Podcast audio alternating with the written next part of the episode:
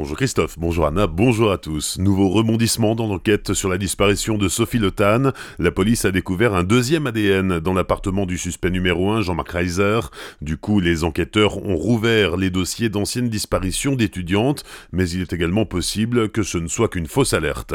Hier matin, 15 personnes ont participé à une battue citoyenne autour de l'étang de la Balastière à Bischheim, une initiative née sur Facebook pour tenter de retrouver Sophie Le L'étudiante de 20 ans est portée disparue depuis le 7 septembre, les recherches sont restées vaines. Hier soir à Schiltigheim était organisée une veillée en soutien à la famille de Sophie. Un homme de 87 ans s'est noyé dans la Loche hier matin à Colmar. Il a été repêché vers 7h30 à hauteur de la passerelle située derrière le collège Berlioz. Les passants qui l'ont sorti de l'eau ont tenté de le ranimer, mais l'octogénaire était déjà mort. Exercice de sécurité civile grandeur nature ce matin à Molsheim. Le but est de tester le projet de nouveau plan particulier d'intervention de l'entreprise Safran. Les services de secours, les services de l'État, les collectivités locales et le personnel de l'entreprise sont mobilisés. Les sirènes vont retentir, l'usine sera évacuée et des barrages de gendarmerie seront mis en place entre 9h et 10h autour de l'usine du constructeur aéronautique.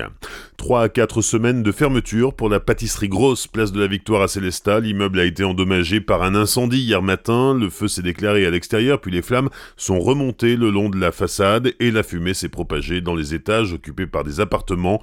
Trois familles ont été évacuées. Les cinq salariés de la pâtisserie sont au chômage technique et pourraient partir travailler dans les autres boutiques de l'enseigne, à Strasbourg ou à Aubernais. La police a ouvert une enquête. Lueur d'espoir pour les parents d'enfants en attente d'une auxiliaire de vie scolaire. 1900 enfants handicapés bénéficient d'une AVS dans le Bas-Rhin, mais il en manquerait encore une centaine, donc 3% des élèves sont privés d'école car ils ne disposent pas de l'aide nécessaire. Les parents en ont ras-le-bol. Mercredi matin, une mère de famille a escaladé une grue à Strasbourg dans l'espoir de faire entendre sa voix. La direction académique du Bas-Rhin assure travailler sur le problème qui devrait être réglé dans les prochaines semaines.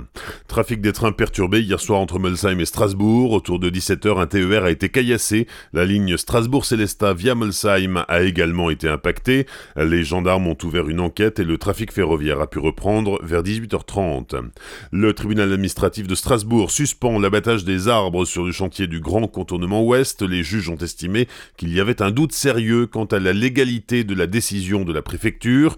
C'est une deuxième victoire d'Alsace Nature qui dénonce la légitimité du projet. Hier soir, le tribunal administratif a rejeté le troisième recours de l'association qui portait sur la modification du plan local d'urbanisme de Brumat.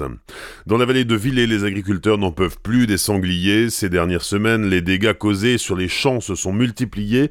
Certains estiment avoir perdu des hectares d'herbes servant à nourrir les bêtes pendant l'hiver. Les agriculteurs demandent plus de battues. Les chasseurs sont d'accord. Il ne manque plus que le feu vert de la préfecture. Les sports du week-end, en Ligue 1 de football, sixième journée de championnat, le Racing reçoit Amiens demain soir à 20h au stade de la Méno. En Pro Ligue de handball, deuxième journée, et c'est le derby ce soir. Le SAHB se déplace à Strasbourg, coup d'envoi à 20h30. Autre derby, Strasbourg-Mulhouse. C'est sur la glace que ça se passe entre l'étoile noire et les scorpions. Troisième journée de Ligue Magnus, coup d'envoi à 20h ce soir à Strasbourg. Enfin, c'est la reprise en basket. Première journée de Jeep Elite demain soir pour la SIG en déplacement à Cholet. La rencontre débute à 20h. Bonne matinée sur Azure FM, voici la météo.